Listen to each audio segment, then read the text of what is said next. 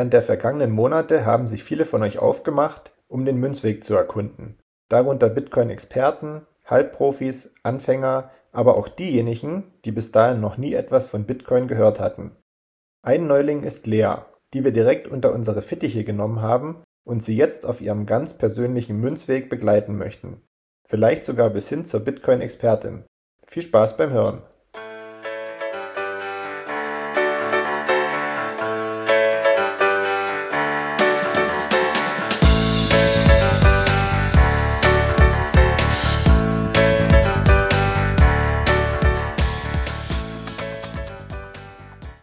Hallo und herzlich willkommen zur zweiten Folge von Leas Münzweg.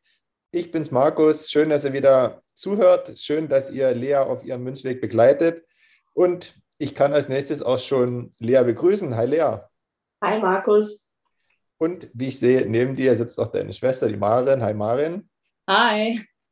Und bevor ich euch frage, wie es euch geht, auch noch Hi Manu. Hallihallo. So, Manu ist wieder zu Hause, ich bin zu Hause, ihr beiden sitzt nebeneinander umgekehrt wie wir letzte Woche. Wie geht's ja. euch? Gut, soweit, sehr gut. An sich kann ich nicht klagen. Ja, bei mir auch. Alles gut soweit. Und bei euch? Ja, soweit ganz gut eigentlich. Seid ihr aufgeregt? Ich bin aufgeregt. Ich freue mich auf jeden Fall. Ich bin gespannt, was die Folge so bringt. Ja, aufgeregt nicht, aber auch gespannt. Ich habe es eben zu Maren gesagt, ich bin ja jetzt auch in dieser Münzweg-Family-Gruppe drin. Und es ist super interessant, aber ich bin wahnsinnig überfordert, weil da einfach so viele Abkürzungen hin und her fliegen, sodass ich einfach nicht hinterherkomme, was mir da gesagt werden soll, muss ich ehrlich sagen. Was, was war die Abkürzung eben? Äh, CBDCs. Ich habe keine Ahnung, was das heißt. Das hat irgendjemand geschrieben. Also wie gesagt, es ist sehr interessant, aber auch sehr überfordernd, weil da sehr viele Abkürzungen immer hin und her geschleudert werden. Und äh, ja. Ja, aber es ist ja schon mal gut, wenn du ab und zu mal so ein paar Sachen liest in der Gruppe Vielleicht ähm, sind ja dann einige Sachen, die dann so im Laufe unserer Gespräche hier so aufkommen, dann nicht mehr so neu für dich. Ja, das Gute ist, die Maren kann mir auch so ein paar Sachen erklären, wenn ich dann irgendwas nicht verstehe. Deswegen haben wir das äh, so ausgewählt, dass du da auch noch, wie gesagt, eine Vertrauensperson hast, der du ja ein Stück weit auch ohne zu hinterfragen äh, bei bestimmten Dingen, zumindest bei irgendwelchen Definitionen trauen darfst. genau. Ich helfe, wo ich kann. Perfekt. Ja, wir haben heute viel zu machen, glaube ich. Äh, es wird ein bisschen Input geben und ich würde einfach mal direkt durchstarten, wenn das für euch okay ist. Weil wir haben letzte Woche jetzt nicht so viel über Bitcoin gesprochen und ja, ob wir heute so viel über Bitcoin sprechen, war ich auch mal zu zweifeln. Aber in meinem Kopf hat sich aus der Erfahrung der letzten Monate Folgendes ergeben. Ich habe noch mal so tief in mich gehorcht und geschaut, Mensch, wie habe ich das denn überhaupt hinbekommen? Und wie haben wir das denn mit Markus hinbekommen, so das Verständnis aufzubauen? Und ich bin zu, dem, zu der Erkenntnis gekommen, dass man Bitcoin ganz knallharte Fragen stellen sollte. Also mhm. Bitcoin kommt ja irgendwie um die Ecke und behauptet von sich bestimmte Eigenschaften zu haben und behauptet etwas zu sein. Und wenn, so macht man das ja auch im wirklichen Leben, wenn jemand um die Ecke kommt und behauptet, ja Mensch, ich bin hier der große Mann und ich kann das und das und das, dann muss das ja auch irgendwie bewiesen werden. Dementsprechend wollte ich heute den Einstieg finden, dass äh, Bitcoin digitales Geld ja irgendwie sein möchte. Und weil das auch schon wieder nicht so richtig was zu greifen ist, muss man das wieder noch mal ein Stückchen kleiner machen. Und ähm, ja, da wir das ganze Digitale, dass das relativ technisch ist, wollten wir heute erstmal tatsächlich die Frage stellen, wenn Bitcoin digitales Geld sein möchte, müssen wir erstmal verstehen, was überhaupt Geld ist. Und erst wenn wir diesen Schritt gegangen sind, können wir ja auch im Nachgang schauen, ob Bitcoin das überhaupt darstellen könnte. Und deswegen für mich die Eingangsfrage, Lea, an dich. Wir hatten es letzte Woche schon nochmal so grob abgehandelt, aber was ist für dich Geld? Unsere Währung, also Euro ist unsere Währung, mit denen wir halt Sachen bezahlen können. Und ja, eigentlich ist es ja im Grunde genommen, wenn man es ganz unterbrechen will, einfach nur ein Stück Papier auf das, was drauf gedruckt wurde, wahrscheinlich am Ende des Tages. Aber dessen ist halt ein bestimmter Wert zugeordnet und ähm, ja, aber an sich wird das Ganze ja immer weniger wert, weil ja alles einfach teurer wird. Aber mein 5-Euro-Schein nicht mehr wert sein wird als ein 5-Euro-Schein und ich mir davon einfach irgendwann weniger kaufen werde. Deswegen verliert Geld vermutlich einfach sehr an Wert momentan. Da habe ich fast schon eine Frage. Das hört sich schon so an, als ob du äh, vorher dich informiert hast, äh, weil ja, das, das sind schon, schon sehr, sehr gute Aussagen. Und die Aussagen, die du getätigt hast, implizieren ja letztendlich, dass du schon so bestimmte Prozesse verstehst, die im Hintergrund laufen. Ich vermute mal, dass das im, im Gespräch mit Marin gelaufen ist. Oder liege ich da falsch, Marin? Könnte sein, dass ich da was in den Raum geworfen habe, aber jetzt nicht explizit die letzten Wochen oder so. Also vielleicht hat meine Schwester sich da doch mal was behalten, was ich ihr erklärt habe oder versucht habe zu erklären. Ehrliche Antwort, meine Packung Reis, die ich mir kaufen wollte, hat einen Euro mehr gekostet und ich war sehr sauer darüber im Rewe. Und deswegen habe ich festgestellt, dass alles teurer wird. Aber es lag bestimmt auch an dir, aber auch an dem Reis, den ich im Supermarkt kaufen wollte. Ja, das, das ist sehr gut. Markus, du bist ja jetzt eigentlich auch ein bisschen gefordert äh, auf Leas Münzweg, weil es ja auch ein bisschen so in, in die Erklärung deinerseits geht. Bevor wir jetzt noch weitergehen, wie hast du denn das Thema Geld am besten verstanden? Tja, wir sind ja äh, zu dem Thema Geld, ich glaube, ein bisschen später gekommen, nicht gleich am Anfang. Das heißt, wir hatten so ein paar Zwischenschritte, bis wir dann irgendwie mal besprochen hatten, was Geld eigentlich ist ähm, und was es für Eigenschaften haben muss oder was Dinge für eine Eigenschaft haben müssen oder Eigenschaften haben müssen, damit es Geld sein kann. Ja, also es kann ja vieles Geld sein. Das muss ja jetzt kein Stück Papier sein. Mhm. Ähm, es gibt ja viele Sachen, die Geld sein können, aber schlussendlich auf den richtigen Weg gebracht hat mich das Buch Agentarius vom Gelde, das, ich weiß gar nicht, ob wir es in der letzten Folge erwähnt hatten oder mal im Vorgespräch. Und zwar ist das ein Buch, ähm, das ist so rund 100 Jahre alt, hat, glaube ich, nur so rund 120 Seiten. Hm. Und da verfasst ein Bankdirektor Briefe an seinen Sohn, um ihn so ein bisschen über die aktuelle Lage zu informieren und darüber zu informieren, was ihm später mal bevorsteht, wenn er quasi den Posten des Vaters übernehmen wird. Und deswegen will ich, was Geld per Definition zumindest aus dem Buch heraus ist, nicht meine eigenen Worte bemühen, sondern ich würde einfach kurz mal ein paar Sätze vorlesen, wenn das okay ist. Mhm, ja. Und zwar finden sich die Sätze im dritten Brief. Die wurden am 5. Januar 1921 geschrieben hier. Und da steht drin, Doppelpunkt, Klammer auf, Geld ist die Verkörperung eines Güteanspruchs, der dadurch entstanden ist, dass jemand etwas geleistet, die Gegenleistung aber noch nicht erhalten hat. Oder kürzer, Geld verkörpert den aus einer Leistung entstandenen Anspruch auf gleichwertige Gegenleistung. Das bedeutet also quasi, wenn wir das runterbrechen, vielleicht nehmen wir das Beispiel Arbeit, ich gebe etwas, also meine Arbeitsleistung, meine Zeit, meine Energie, die ich während der Arbeit aufbringe, um, meistens bei uns ist es ja nach einem Monat, dann von meinem Arbeitgeber dafür was zu bekommen. Und das ist dann im Prinzip das, was Gehalt genannt wird. Also kann man auch sagen, in diesem Monat, in dem ich arbeite, gebe ich in Form meiner Arbeitsleistung dem Arbeitgeber eine Art Kredit und am Ende des Monats bezahlt er mich dafür, dass ich für ihn etwas getan habe. Und jetzt ähm, mache ich gleich die Zwischenfrage.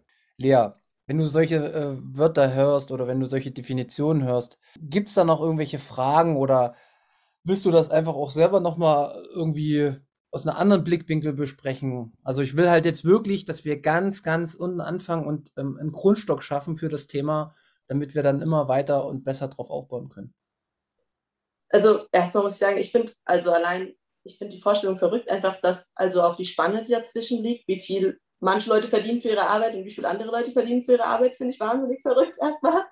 Aber ja, eigentlich, wenn man es so, also ich muss ehrlich sagen, so krass habe ich mich damit noch nie auseinandergesetzt, aber erstmal, es klingt nach einem guten Buch. Hast du das? Ich habe das, du kannst okay, es gerne lesen. Das. Okay, vielleicht sollte ich es lesen.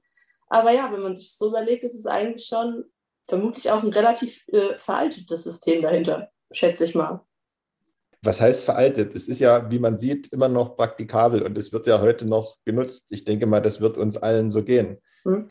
Aber ich glaube, was, also was bei mir zumindest so das Ergebnis war, als ich diese paar Sätze gelesen hatte, ähm, eigentlich schon ziemlich kurz danach war, dass man sich ja immer so eine Art Kopf macht, oh, ich bin jetzt arbeiten und ich muss meinem Arbeitgeber immer alles recht machen und ich bin teilweise vielleicht auch so ein bisschen unter Druck dadurch und unsicher.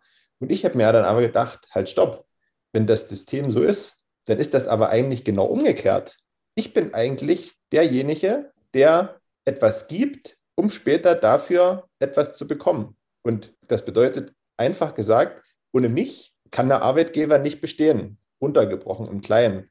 Und wenn man sich das dann durchdenkt und dann so ein bisschen, ähm, sage ich mal, vielleicht auch im Buch weiterliest und dann ähm, noch guckt, was Geld noch alles können muss, dann ähm, kriegt man da so eine ganz andere Denkweise zu dem Thema. Also das ist jetzt natürlich relativ spontan, aber ich weiß nicht so, was deine ersten Gedanken gewesen sind, als du das jetzt so gehört hast. Ja gut, klar. Also ich glaube auch, also gerade in dem Dienstleistungsbereich ist dein Chef ja auch eher auf dich angewiesen natürlich, weil du die Dienstleistung am Kunden verrichtest und wenn du nicht da bist, kann die Arbeit nicht äh, stattfinden. Aber irgendwie ist es ja, glaube ich, auch so ein automatisches Denken, dass man irgendwie immer denkt, man ist von seinem Chef irgendwie abhängig am Ende des Tages. Also vielleicht geht es auch nur mir so, aber irgendwie ist das so im Kopf drin, weil von dem kriege ich am Ende des Monats mein Geld und ähm, deswegen bin ich davon abhängig. Aber klar, ich kriege das ja auch nur, also weil ich ja was leiste dafür tatsächlich, ja. Was mir jetzt am Anfang da auch noch total wichtig ist, das Verständnis für die Menschen, dass Geld im Endeffekt unser Handeln jeden Tag in fast jeder Situation beeinflusst. Stell dir einfach mal vor, ähm, es würde Geld nicht geben, was dann alles nicht funktionieren würde, vielleicht sogar. Dass vielleicht diese großen Städte nicht funktionieren könnten oder dass der Austausch von, von Werten gar nicht funktionieren könnten. Und das war mir früher auch nicht so bewusst, welche, welcher essentielle Wert tatsächlich an dem Produkt Geld im Endeffekt inne liegt. Also es ist wie so ein, so ein Gesellschaftsvertrag, den wir haben. Ich leiste etwas, ich bekomme was dafür und erwarte im Gegensatz eine Gegenleistung. Und somit entsteht äh, ja ein Markt, ein freier Markt und man, man kann sich spezialisieren auf seine Arbeit. Und so konnten wir uns immer weiterentwickeln.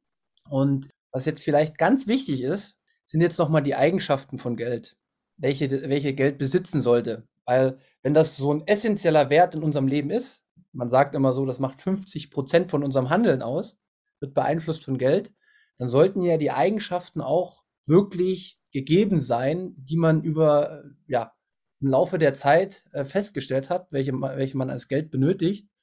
Und äh, Markus, die hast du doch auch nochmal äh, rausgearbeitet, oder? Die habe ich sogar in, in den Kopf drin. Und zwar äh, man kann, glaube ich, so von drei wesentlichen Eigenschaften sprechen. Ja, was, was glaube ich, jeder weiß und vielleicht spontan sagen würde, ist, dass Geld Zahlungsmittel, also Tauschmittel ist. Das lässt sich ja mit so einem 5-Euro-Schein, wie, wie du das vorher schon an einem Beispiel gesagt hast, relativ gut umsetzen, so ein Tauschgeschäft, weil leicht, handlich und ja, lässt sich ganz gut aufbewahren. Das zweite ist, ja, dass es quasi eine Recheneinheit darstellen muss, also ja, ich glaube, da kommen wir dann später nochmal dazu, wie wir das definieren, ne? diese, diese Recheneinheit, Manu, da haben wir vielleicht noch ein ganz gutes Beispiel dazu. Äh, und das dritte ist, dass Geld einen gewissen Wertspeicher darstellen muss. Und früher zum Beispiel, als ich so damit angefangen habe, mit Manu den Podcast zu machen, hätte ich mir wahrscheinlich keinen Gedanken darüber gemacht, wie sich dieser Wertspeicher denn direkt bemisst und was der ausmacht. Aber wenn du vorhin davon gesprochen hast, Lea, dass der Reis im Supermarkt ein Euro teurer geworden ist, dann lässt sich natürlich ganz schnell die Frage stellen, ob denn Geld so ein großer Wertspeicher ist, so wie wir es aktuell vorfinden. Lea, wenn du das jetzt hörst, wenn wir jetzt über den Wertspeicher von Geld sprechen, würdest du sagen, dass der Euro, den wir jetzt aktuell haben, mit dem du einkaufen gegangen bist im Supermarkt, das, was du erst gesagt hast, meinetwegen, du hast letzten Monat gearbeitet, hast 2 Euro da irgendwie verdient durch bestimmte, naja, jetzt, sagen wir mal, und früher hat halt der Reis 1 Euro gekostet vor einer Woche und jetzt kostet er 2 Euro. Ist der Wertspeicher da gegeben? Was heißt gegeben? Also hm, ist halt wahrscheinlich, also vermutlich kein sonderlich sicherer Wertspeicher, weil es ein Wertspeicher ist, durch den ich mir irgendwann sehr viel weniger leisten kann, einfach in meinem Leben, als ich es jetzt vielleicht vorher gewohnt war. Und ähm, ja, von daher würde ich sagen, es ist wahrscheinlich ein Wertspeicher, aber kein sonderlich guter oder kein sonderlich sicherer auf lange Sicht gesehen in Zukunft. Da, da höre ich schon wieder, als ob du mit Marin drüber gesprochen hättest. Äh, aber ist, ist wahrscheinlich auch schlüssig, so wie du es jetzt gesagt hast. Marin, wie siehst du das Geld? Wie hast du das verstanden? Wusstest du das vorher überhaupt, bevor du dich mit dem Thema besch äh, beschäftigt hast? Nee, also tatsächlich habe ich mich, bevor ich zu Bitcoin kam, auch nie mit Geld auseinandergesetzt. Es war einfach immer so ein trockenes Thema und ich dachte so, nee, genau wie meine Schwester, ich habe es immer vor mir hergeschoben, weil es mich nie so interessiert hat. Aber mittlerweile ähm, bin ich auch davon überzeugt, dass unser Geld, was wir benutzen, also der Euro, äh, kein besonders guter Wertspeicher ist. Das sieht man aktuell ganz extrem. Ähm, vor einem Jahr, zwei hat man es noch nicht so gemerkt. Jetzt bekommen wir es extrem zu spüren. Und ich denke, dass auch viele andere Leute gerade merken, dass es kein guter Wertspeicher ist. Äh, leider Gottes ähm, kriegen, wir, kriegen wir auch die, die Erklärung immer besser hin, weil es immer spürbarer wird. Ja, also, das ist das Schlimme dann. Obwohl es vielleicht auch ganz gut ist, öffnet manchen Leuten ein bisschen die Augen. Aber ja, das tut natürlich auch weh. Das merken jetzt viele. Jetzt stellt sich natürlich, ich habe ja immer gesagt, man muss immer knallharte Fragen stellen. Bei allen Themen, so bin ich zumindest vorgegangen. Und wenn wir jetzt gesagt haben, okay, Wertspeicher ist anscheinend nicht gegeben, da stellt sich ja jetzt die Frage, warum ist der Wertspeicher nicht gegeben? Was müsste denn vorliegen bei Geld, damit Geld einen bestmöglichen Wertspeicher abbilden kann? Hast du dir darüber schon mal Gedanken gemacht, Lea? Naja, vermutlich müsste es einfach konstanter sein, in sein, also in dem Wert an sich. Das ist halt irgendwie, also dadurch, dass ja alle Sachen, die wir mit unserem Geld kaufen können, immer teurer werden. Wie gesagt, ist es ja eher, dass es an Wert verliert quasi an sich. Und ähm, schlauer wäre es ja natürlich, wenn ich mir von meinen Euros mehr kaufen könnte in Zukunft, ähm, weil irgendwie Sachen günstiger werden oder mehr wert, also bei Geld mehr wert wäre. Ähm, aber es geht ja eher in die andere Richtung. Sehr, sehr guter Punkt. Also ich glaube, wir haben ja äh, äh, die perfekte Bitcoinerin gefunden. Ich, ich merke das schon im, im Ursprung. Wobei ich muss sagen, Marin hat ganz schön Pokerface aufgesetzt. Also vielleicht hat ja doch irgendwas. Ich habe dazu nichts beigetragen, wirklich. Entschuldigung. Nee, aber es ist ja auch wirklich logisch und schlüssig, was du gesagt hast. Du hast ja von Konstanz gesprochen, dass also das Geld, also der Wert eine Konstante ist. Warum ist es beim Euro nicht mehr so? Wir werden das wahrscheinlich nicht im Detail jetzt wirtschaftlich erklären können, aber wir können wahrscheinlich irgendwelche Grundzüge erkennen.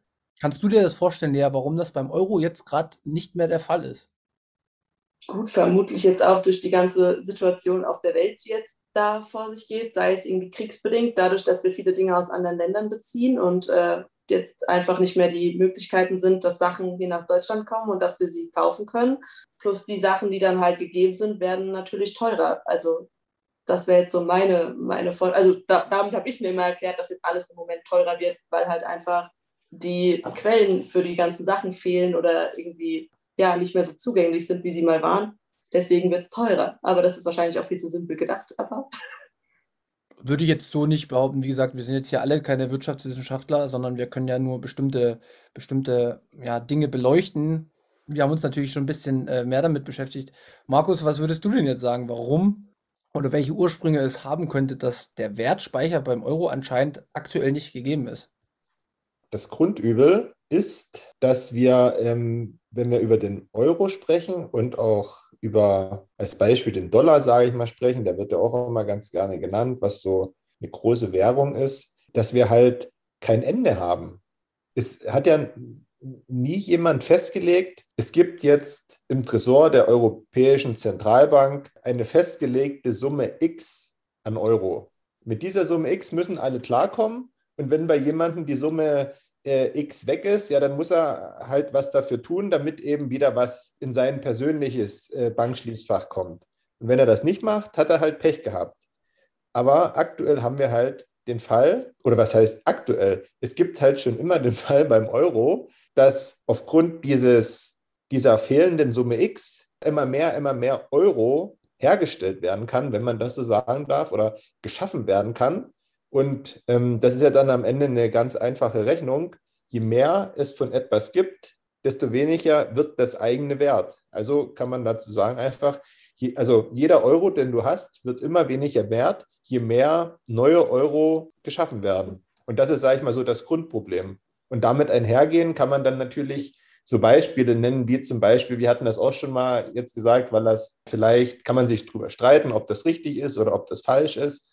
Aber ähm, Deutschland hatte ja ein paar Millionen für Rüstung plötzlich locker gemacht. Und alle haben sich so gefragt, hm, die ganzen Jahre war nie Geld da oder wollte man nie Geld haben dafür und plötzlich sind irgendwie zig Milliarden Euro dafür da. Ja, wo kommt das denn her? Hatte das irgendwie die Verteidigungsministerin unterm Kopfkissen liegen oder, oder wo ist das ganze Geld gewesen? Und das ist dann halt eben so ein Beispiel von, dass Geld geschaffen werden kann und dadurch eben wir Bürger oftmals einen Nachteil davon haben.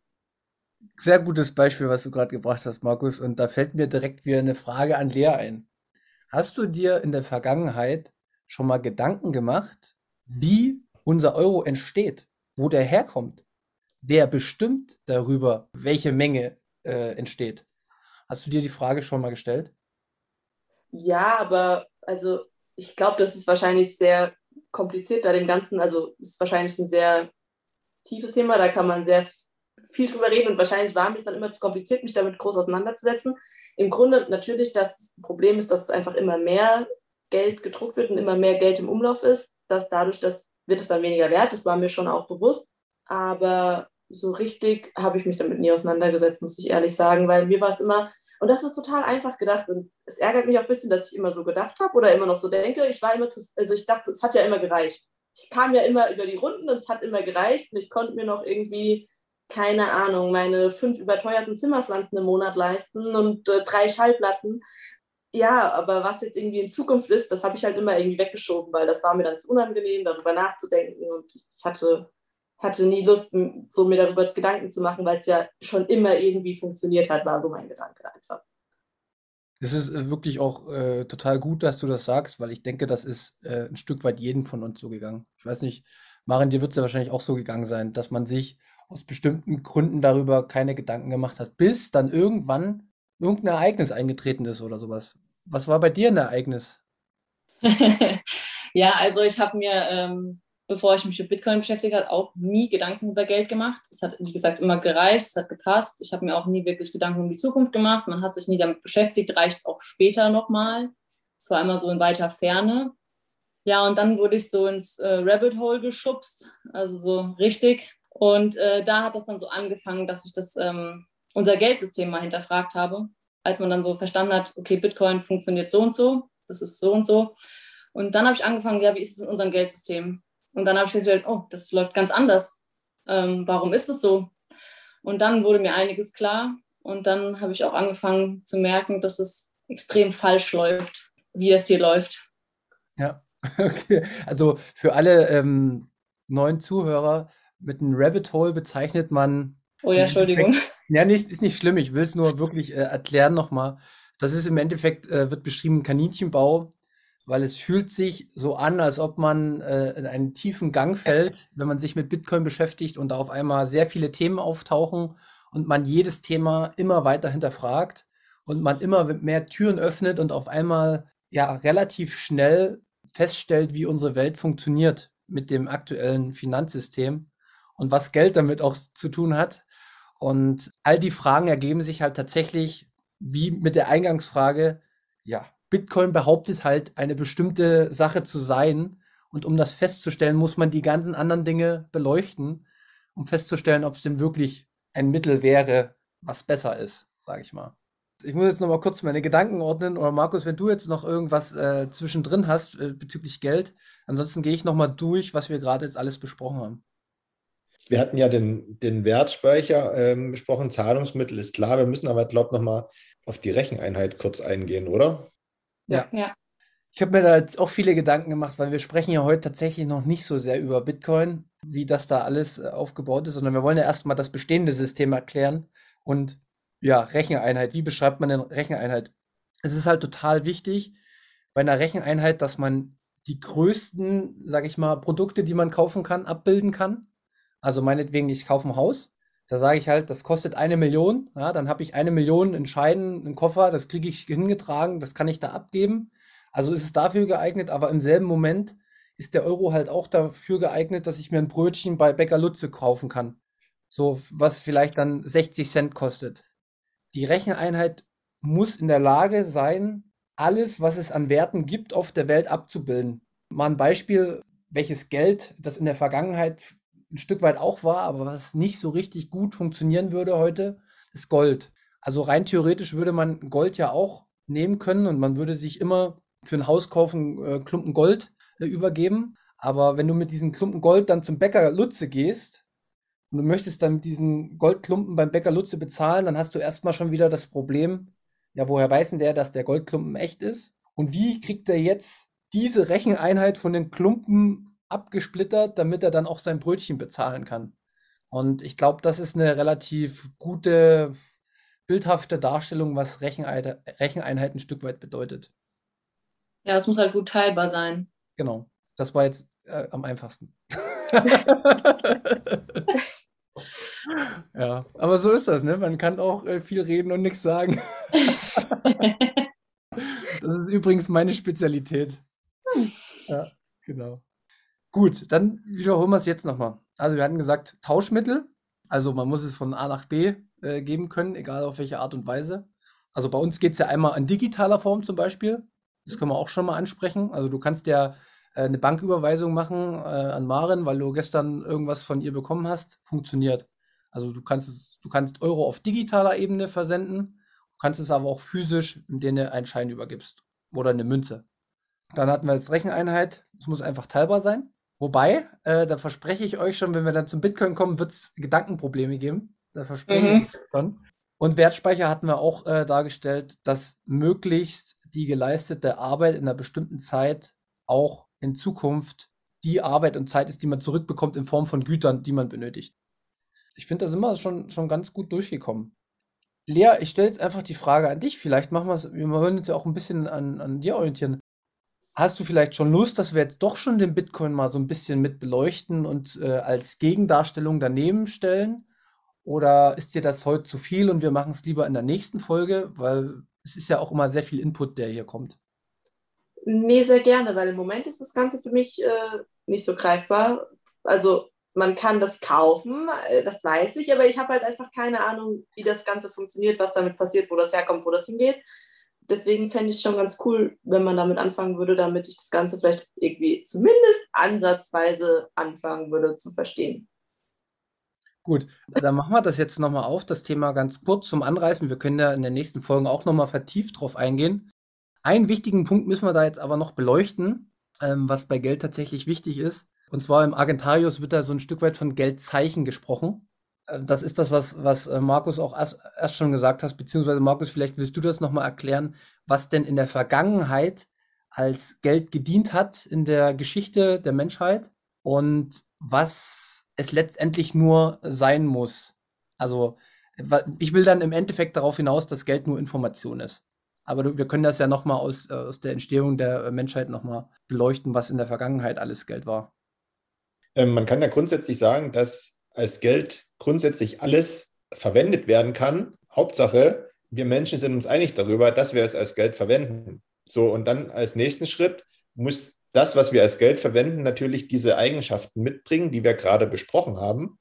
Und um das vielleicht ganz grob zu sagen, ganz früher hat man dann irgendwann mal angefangen, sich äh, ja, Muscheln untereinander auszutauschen, bis man dann festgestellt hat, okay, da gibt es auch wieder zu viele davon, das können wir jetzt auch nicht machen. Ähm, dann ist man, dann ist man, dann ist man immer weitergegangen, Stück für Stück. Also man hat sich dann quasi, wenn du das so vorstellen kannst, dann gibt es auch so dieses äh, Evolutionsbild vom, sage ich mal, vom Primaten zum Menschen, ja, was sich immer so weiter aufrichtet.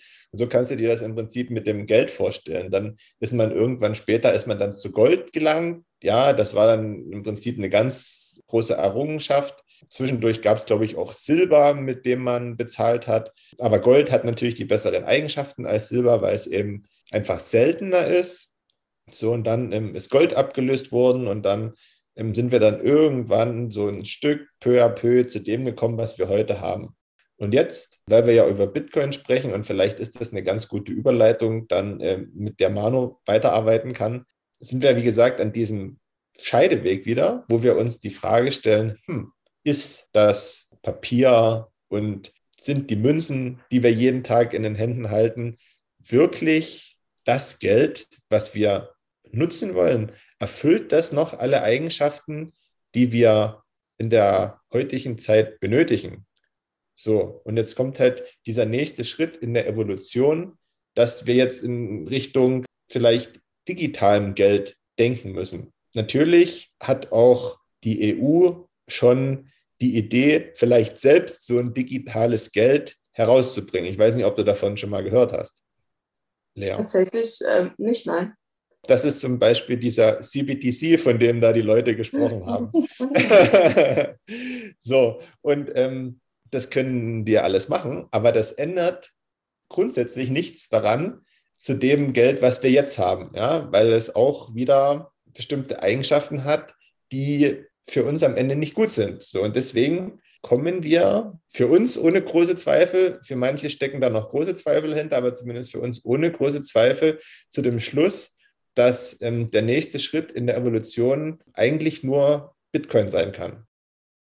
So, das war ziemlich viel Input für die zweite Folge von Leas Münzweg. Und deswegen haben wir uns überlegt, dass wir die zweite Folge, die natürlich noch ein bisschen länger gegangen ist, einfach in zwei Teile unterteilen, damit ihr die Möglichkeit habt, das, was wir in der letzten halben Stunde gesagt haben, sacken zu lassen und dann in der nächsten Woche wieder neu motiviert in den zweiten Teil reinhören könnt. Wir hoffen, ihr hattet ein bisschen Spaß, konntet wieder neue Sachen lernen und wir freuen uns auf nächste Woche und natürlich auf euch. Bis dahin.